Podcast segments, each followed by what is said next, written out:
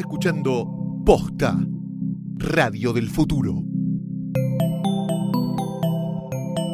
A continuación, Extraordinario.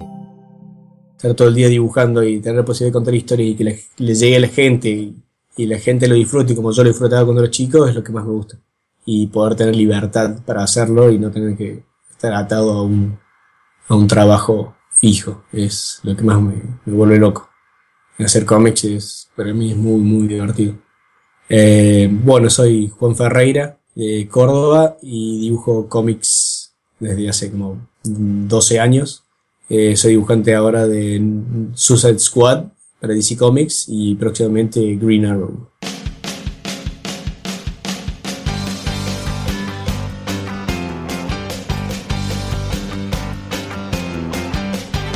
Bienvenidos a Extraordinario, un programa de entrevistas a personas que hacen cosas fuera de lo común. Soy Luciano Banchero y en este episodio hablamos con el ilustrador cordobés Juan Ferreira. Juan es el extraño caso del dibujante argentino que triunfa en el exterior. Sí, es buscar, es huevo, es como todo en la vida para mí, huevo, huevo, Sí. huevo, huevo, huevo. En algún momento sales si sos más o menos bueno, que si es, si realmente es lo que más te gusta hacer, dibujar historietas y no es tipo, ah, bueno, no sé qué hacer, si historieta o alguna otra cosa, si te gusta mucho hacer historietas, tenés que meterle muchas ganas, Sí. se puede. Hoy trabaja para DC Comics, una de las dos editoriales de historietas más grandes del mercado. Hasta hace poco estuvo a cargo de ponerle imágenes al Suicide Squad, que pronto va a ser película, y ahora está al frente de Green Arrow, en el pico de su popularidad por la serie de televisión. Tranqui. Este episodio de Extraordinario está presentado por Claro Música. Ahí podés encontrar Bohemian Rhapsody de Queen, el tema que aparece en uno de los trailers de la película del Suicide Squad.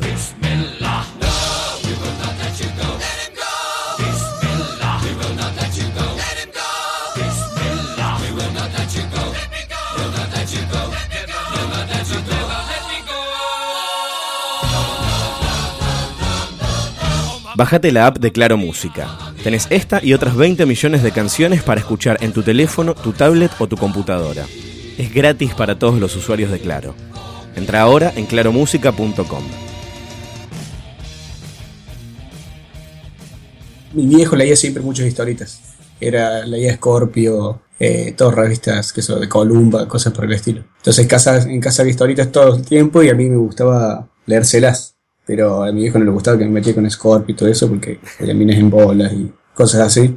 Entonces me compraba Snoopy o cosas bien para chicos. Esto era más o menos, no sé, a los 4, 5. Y también leía mucho Villiquen. Y cuando veía la historieta de Villiquen yo decía, uh, cuando sea grande me gustaría me gustaría dibujar en Villiquen.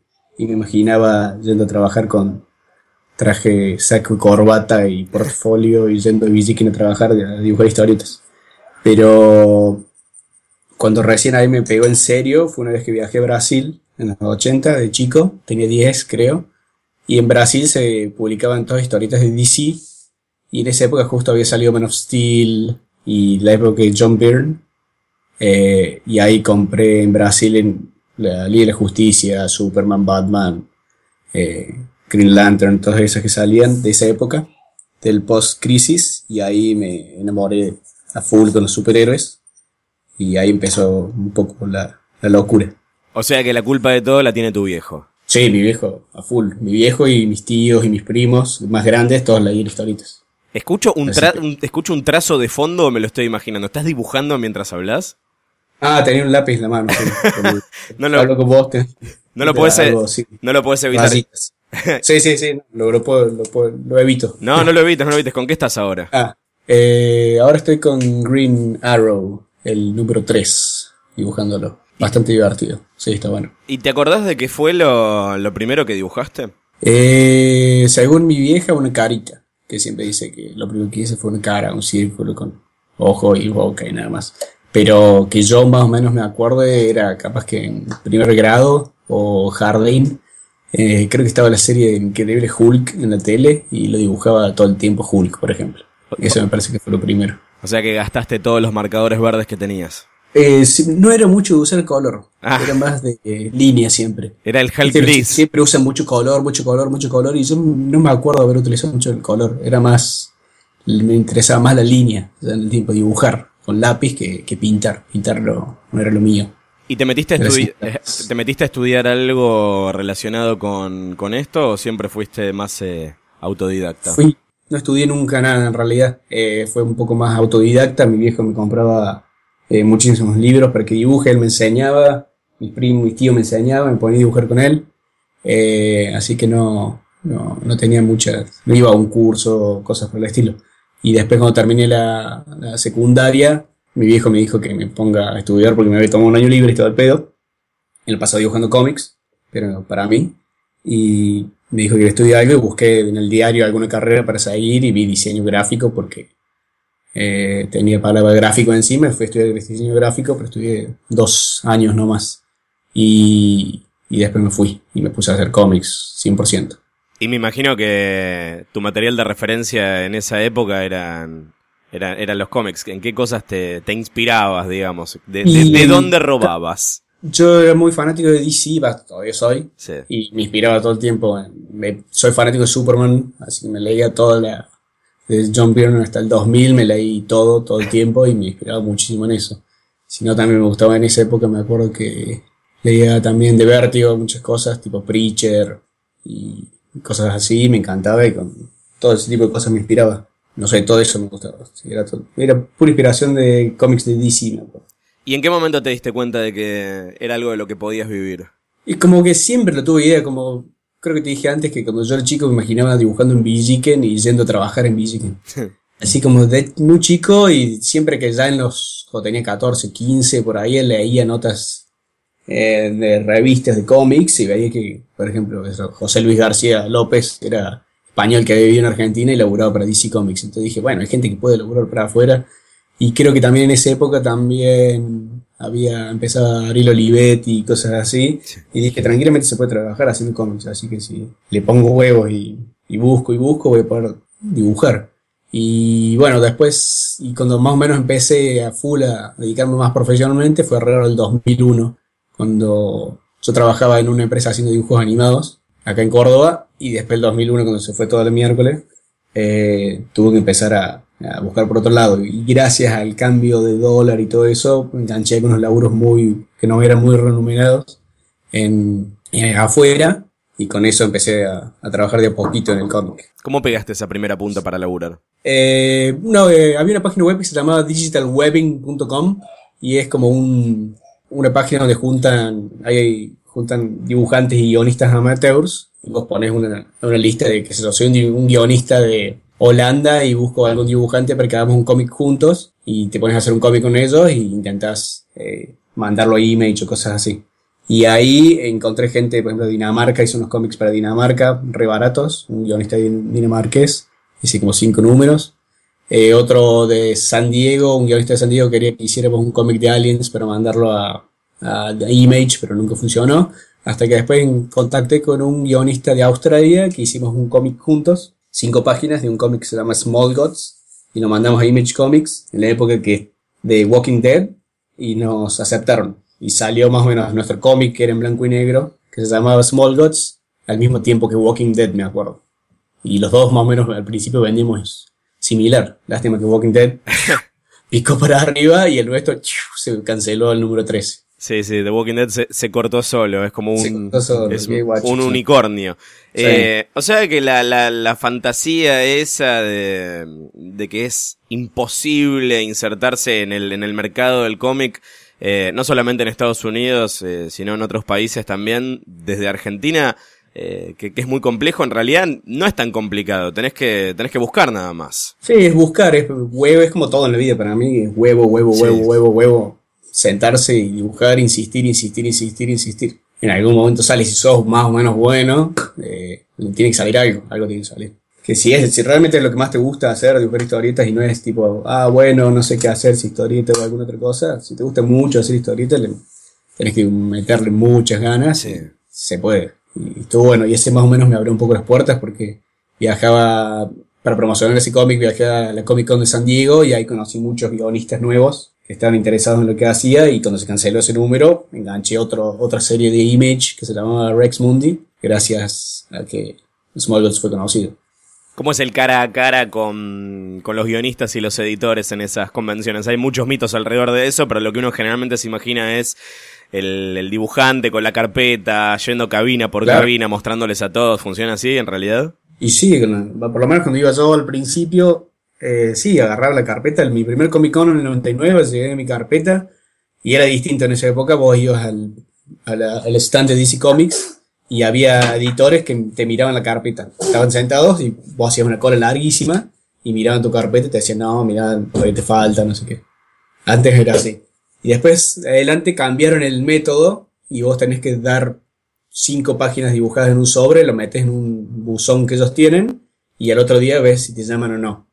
Y durante años tiraba, por ejemplo, mi sueño siempre fue dibujar para DC y durante años iba a las convenciones y tiraba en ese sobre a ver si el otro día me llamaban y no me llamaban y no me llamaban y era bastante difícil. Y el problema eso de ir con la carpeta y hablar con los editores que encontrás por ahí que no es tan fácil porque no son famosos, no sabes las caras, no sabes cómo ubicar, tenés que ir mirando las las, las etiquetas, las badges que tienen colgadas en el cuello, ver el nombre, si enganché el nombre de algún editor famoso. Es muy, para mí era muy difícil encarar y decir, mirá, mirá mis dibujos, qué bien que dibujo, que yo, para venderme yo a mí mismo me cuesta muchísimo. Puedo vender a un amigo, pero a mí mismo me cuesta horrores. Entonces, dejas que tu, que tu arte hable por vos. Claro, pero es muy difícil. Yo encarar a alguien me da mucha vergüenza, pienso que lo estoy molestando. Así que durante años me costó muchísimo eh, poder dar, por ejemplo, el salto del indie, de los cómics más independientes, a, DC Comics o Marvel, lo que sea. Yo de Image me fui a Rex Mundi y Rex Mundi como que la adquirió Dark Horse Comics, eh, un editor que se llama Scott Alley, que es el que edita Hellboy y todas cosas así nos llevó a Dark Horse. Y en Dark Horse, haciendo ese cómic, tuve cuatro años. Y después el editor le gustó lo que hacía y me daba diferentes trabajos. Colorear Conan y dibujar la serie Falling Skies, esa que salió por TNT. Sí.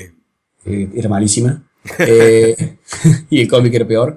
Eh, después, haciendo todos esos contactos, eh, después Falling Skies, claro, con Falling Skies me gustó muy poco hacerlo. Le dije, che, estaba malísimo. Falling Skies, le dije, a mi editor quiero hacer algo más divertido.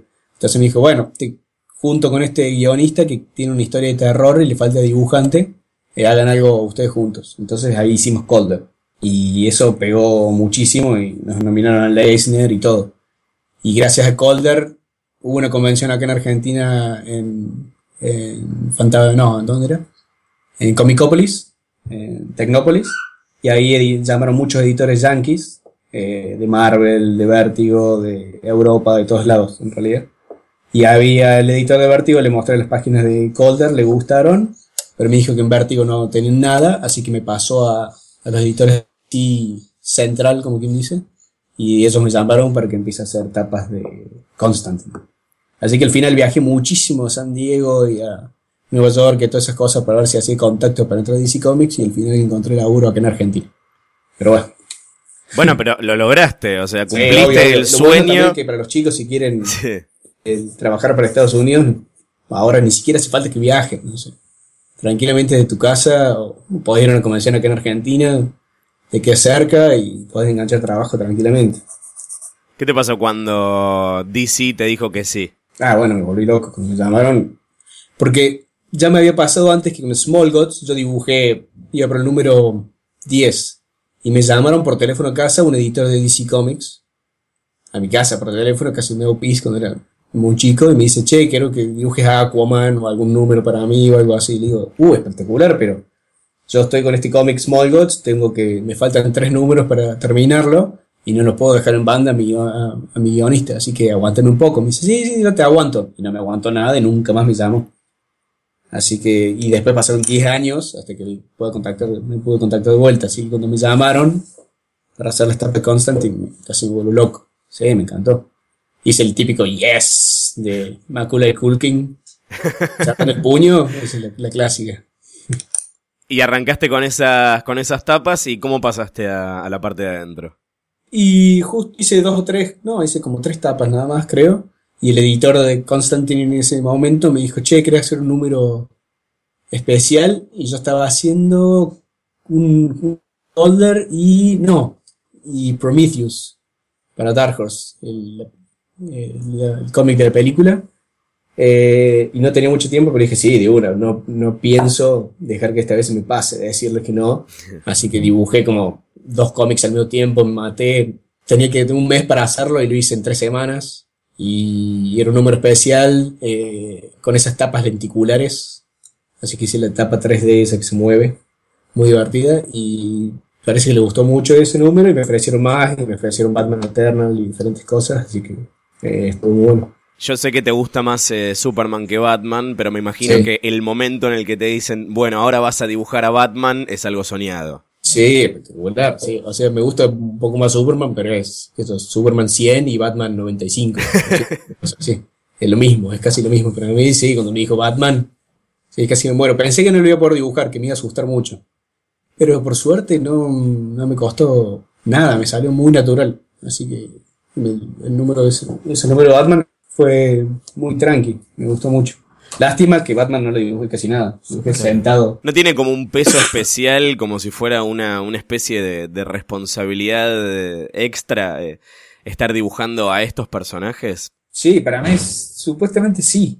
Eh, es lo que yo pensaba que me iba a pasar, pero se ve que me gustan tanto que eh, supera las ganas de dibujarlo eh, la presión.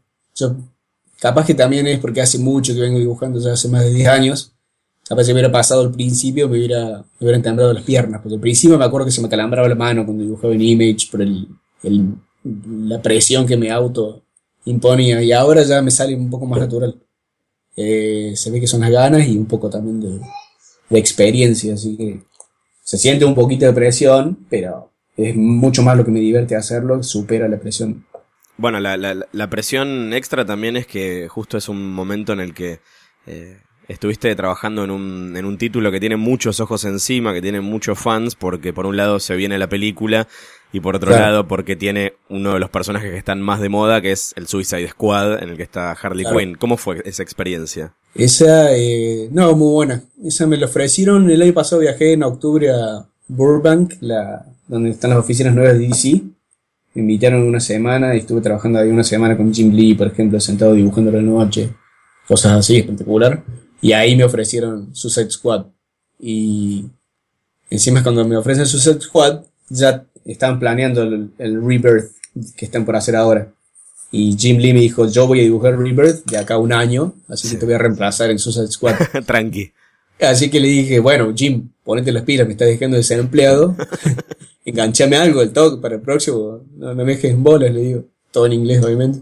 Y se reía. Así que, por suerte me enganchó con Green Arrow. Pero sí, con Suicide Squad, eh, sí estuvo bueno. Aparte del guionista Tim Seeley, me parece muy bueno, es muy divertido. Y los guiones eh, estaban buenos, sí. Y la reacción eh, fue diferente. Porque yo antes de eso estaba haciendo Gotham by Midnight, que es un título nuevo.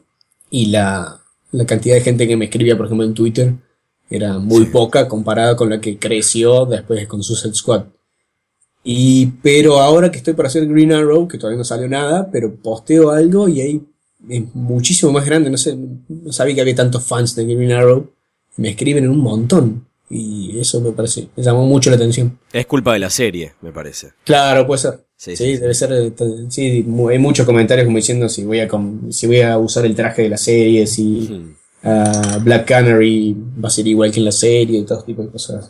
Sí, debe ser eso. ¿Cuál es el laburo previo que haces eh, de, de- de investigación de, de- cada personaje o de cada serie? Antes, ponele, qué sé yo, para el Suicide Squad estuviste viendo cosas eh, de etapas anteriores, para Green Arrow eh, te, te inspiraste más en la serie, estuviste viendo lo que estuvo saliendo en papel más recientemente o las cosas más clásicas. ¿Qué, en, qué, en qué te basas?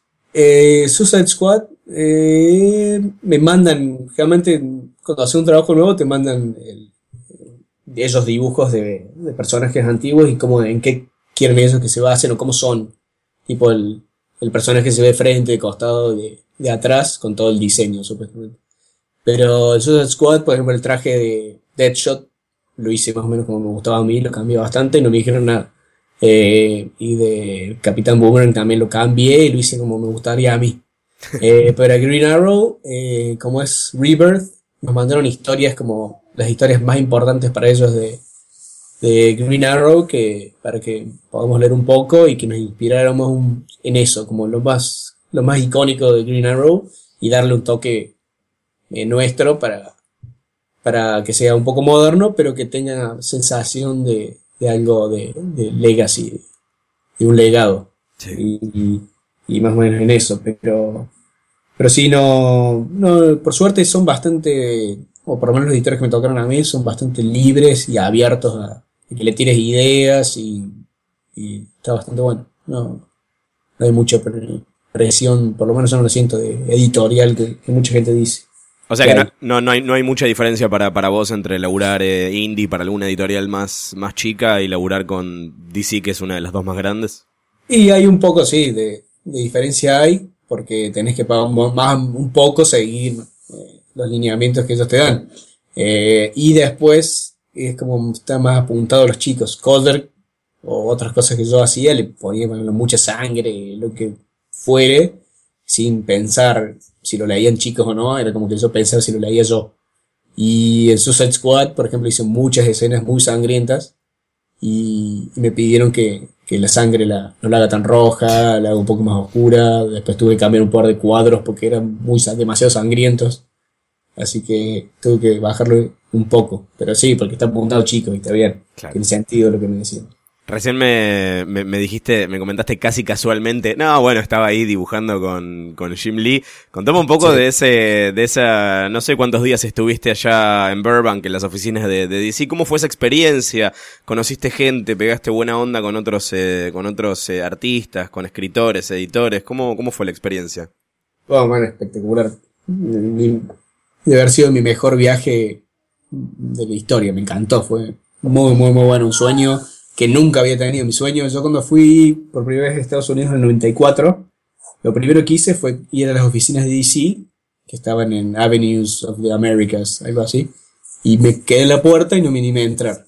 Cuando era chico tenía, creo que 16, una cosa así. Y mi sueño siempre era ir, que alguna vez me invitaran a las oficinas y conocerlos. Y después, y el año pasado que me invitaron no solo a, a conocerlas, sino me pagaban el viaje, mm, el hotel, quedarme ahí, trabajar y me daban un curso, no lo podía creer, estaba como loco. Eh, las oficinas están impresionantes, habían- están al lado de los estudios Warner, eh, un edificio muy grande y tiene DC tiene tres pisos enteros que dan todo alrededor. Está la parte todo editorial, una parte de, de recepción y donde están los más grosos. Hay la parte de muñecos y otro sector que son todo un piso de todos los abogados. Que eso me llama mucho la atención. Todo un piso solo por abogados. Refleja un poco el estado actual de la, de la industria, ¿no? Sí, se ve.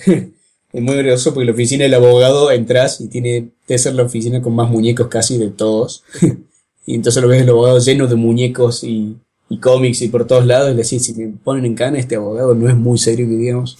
Pero muy gracioso. Y bueno, la oficina es impresionante. Llegás y hay muñecos y cómics y videojuegos y eh, los trajes de todos los personajes de las películas puestos por todos lados. En cada rincón que das vuelta está lleno de muñecos. O sea, si sos muy fanático, te podés agarrar como un. Te, te pones muy nervioso, te dan ganas de robar todo lo que hay por todos lados. Están muy buenas las oficinas. Y sí, cuando fui, eh, estuvo muy bueno porque son los viajes a convención de cómics, puedes conocer dos editores o un editor y nada más. Y acá conocí a todos los editores, todos los editores de DC, de todos los cómics, iba y hablaba un ratito, tú me metía.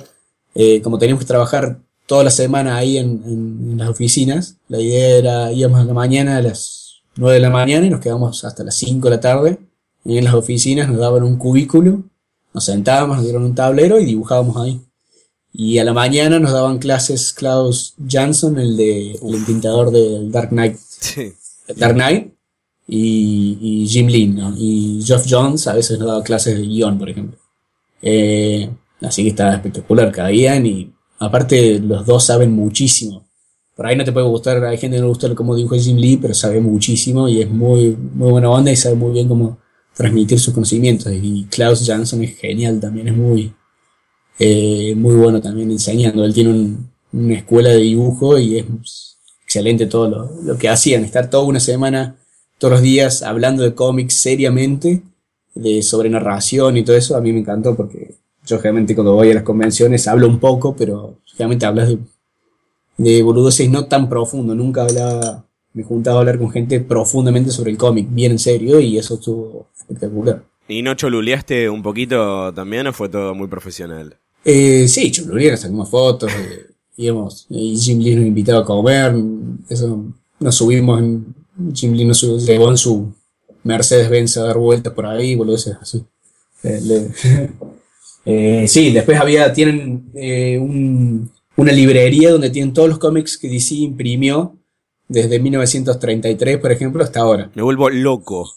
Y te vuelves, sí, te vuelves loco. No, no, teníamos que pedir, fue el, el librero, que parece un personaje de cómics, porque parece tipo el, el- el tipo de las llaves de Matrix. eh, llegaba y te abría la, la bóveda, porque es una pared enorme, de, es una bóveda donde entras. Y, el tipo tiene guantes, todo para tocar los cómics, y nos va mostrando todos los cómics que tienen de- impresos. Y nos mostraba pues, el Action Comics 1, y que no nos lo dejaban agarrar. Estaba atrás de una vitrina. Después a mí me dejaron agarrar el Superman 1, ese sí lo pude agarrar y lo tuve en mis manos, me saqué un par de fotos. Y después nos mostraron todos los cómics, eso, el, Detective Comics 1 y, y todas cosas así, todas, de, de todas las épocas. Y todos los cómics los tienen ahí y sí, te vuelves loco. Te muestran, no sé, estuve mucho tiempo ahí, nos estuvo contando el tipo que era el más nerd del mundo, era muy fanático, el tipo tenía el mejor laburo para él, era el mejor trabajo del mundo. Y se notaba cómo transpiraba, era muy grosso. Y, y de todo un poco. Y a la noche, eh, como estábamos retrasados con el trabajo, casi todos los dibujantes siempre estamos retrasados, íbamos a dibujar a, a las oficinas de noche. Sí. Eh, entonces era todas las oficinas para nosotros solos.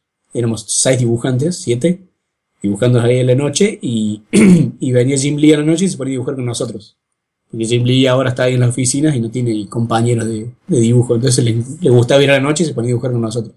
Entonces le ponía música, no había música en la oficina, entonces ponía desde, de mi compu y íbamos, miramos cómo dibujaba Jim Lee, nos, tiraba tips, así, ¿no? muy bueno. Contame cómo es tu, tu rutina de, de laburo acá, porque por lo que me contás, eh, ahora siempre estás a las corridas, siempre los deadlines son furiosos. Eh, también me decías que dibujar dos cómics al mismo tiempo es casi un trabajo insalubre. ¿Cómo es la, la, la rutina, eh, un día normal en la vida de un dibujante de cómics? Y no sé si eh, yo soy un dibujante normal, dentro de todo dicen que soy bastante rápido, así que no sé cómo será con otro dibujante, pero Bueno, vos justo tenés un trazo así muy, muy furioso. Sí, no, eh, lo cambié un poco porque yo antes muy, me gustaba que el trazo fuera más controlado, más, mucho más duro y con la tinta china eso me, eh, me hacía ser un poco lento y después me, dolía la mano porque agarraba tan fuerte el, el pincel que se me complicaba. Y en Colder, para hacerlo más rápido y tener un estilo distinto, más sucio, cambié de tinta a lápiz. Y después le empecé a agregar acuarelas y eso me hizo mucho más rápido de lo que era antes. Entonces ahora puedo hacer un cómic a color yo solo en un mes. Y a ver, me levanto todos los días más o menos a las 9 de la mañana y laburo hasta las 5 de la tarde. A veces hasta las 6.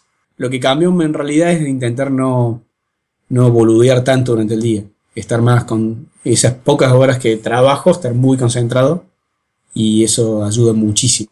Eh, y estar muy seguro de lo que hago y no, no estar. Antes me pasaba que yo dibujaba una página, dibujaba un cuadro y me quedaba como media hora mirándolo así y analizándolo y cosas por el estilo. Y, pero ahora me pongo, me siento y dibujo y sale y sale y sale y sale y sale y no me freno. Y lo primero que hago es cuando recibo el guion es, bueno, lo leo entero y empiezo a buscar en internet si necesito buscar alguna referencia algún edificio, autos, eh, lo que sea, lo que necesite la historia. Después boceteo el cómic en dos días o tres días. Hago todo el cómic entero suelto. Pongo ubico los cuadros, eh, la toma, los personajes, el tamaño, el ángulo de la toma, dónde van a estar los personajes y más o menos dónde van los globitos. Y de ahí hago lápiz. Eh, lo paso lápiz, eh, por ahí eh, puedo tomar alguna referencia, si alguna toma no me sale, me saco alguna foto a mí mismo, o a mi mujer, o a mi hermana, o lo que sea, y hago todas las páginas en lápiz, eh, bien detallado, eso me llevará cuatro días, cinco días, a hacer todo lápiz, y ahí paso a tinta, que la tinta mía es lápiz y acuarela, que es lo que más me lleva tiempo. Eso puedo hacer dos páginas por día más o menos, capaz que dos y media. Y al final tengo que colorear el cómic y eso lo pinto en cuatro días más o menos, con Photoshop. Escaneo y Photoshop con mi, una tableta Wacom, una Cintiq, le, le doy el color y se termina. Y 200.000 cafés entre medio. el combustible. ¿Te queda tiempo para leer en medio de, toda esa producción o ahora ya, ya dejaste un poco el fan de lado? El problema me daba tiempo. Mi hija Olivia de dos años y medio es como que el tiempo libre que tengo, después voy y me, me quedo con ella, me consume, consume bastante tiempo. Eh, mientras estoy dibujando se me acerca, me dice, quiero dibujar, quiero dibujar, y se pone al lado, a veces dibujar lo mío, y eso me concentra un poco, y sí, no tengo, últimamente no tengo tiempo, pero es más por, por ella, ¿no? Antes me mataba jugando videojuegos, eh, viendo series, leyendo, todas esas cosas, y ahora hace años que no leo nada. En una época ya casi no iba al cine, me volvió loco, no podría ir al cine. Ahora por suerte la llevé ella al cine por primera vez, y se copó, la llevé a ver dos películas seguidas, así que estuvo chocha, así que ya tengo, por lo menos, para ver dibujitos animados seguro que tengo algo. Ya, ya la voy a poder llevar. ¿Fuiste a ver Batman vs. Superman? Ah, sí, pero no con ella. No, me imagino no, fui solo y sí, no me gustó nada. No pero ¿Qué le vamos a hacer? Eh, y, estás, ¿Cómo estás para el Suicide Squad? Ahora que estás, ah. estás íntimamente ligado a eso. Y pinta, por el tráiler que vi, pinta bastante interesante. No, no le tenía mucha... Supongo, Jack, no lo hace Zack Snyder, no, Zack Snyder, ¿no? No, por suerte. No, no lo hace, pero bueno, por suerte no me gustaron ninguna de las dos películas, las películas de, Superman y Batman vs Superman no me gustó para nada, pero bueno, por suerte no la hace él y parece, parece divertido, sí, te van a verla. Ojalá que esté buena. Ojalá porque DC no viene haciendo muy, bien las cosas, por lástima. Eh, Juan, eh, cuando lo tuviste ahí cerca a Jim Lee, ¿aprovechaste para decirle que necesitas eh, cumplir tu sueño de dibujar Superman? Sí, les dije. Sí, cuando estábamos en el curso era tipo, sí, quiero dibujar Superman en algún momento, no sé qué, pero Supongo, y le dije a él y le dije a los editores de Superman en el momento. supongo que será cuestión de tiempo, no sé. seguirles pinchando. Ahora tengo que viajar a Nueva York en octubre, supongo, si puedo. Y los voy a pinchar un poco más, a ver qué pasa. Es la que te falta. Sí, sí, con esa ya es como que eh, saldo el sueño del Juan de 10 años. Eh, y ya, con eso ya está. Puedo dedicarme a otra cosa si quiero frutas en el bosque. Escucha todos los episodios de Extraordinario y las otras series de Posta en posta.fm. Si querés llevarlos en tu teléfono, podés bajar la app de Posta para iPhone y Android o suscribirte en iTunes. Soy Luciano Banchero y esto es Extraordinario.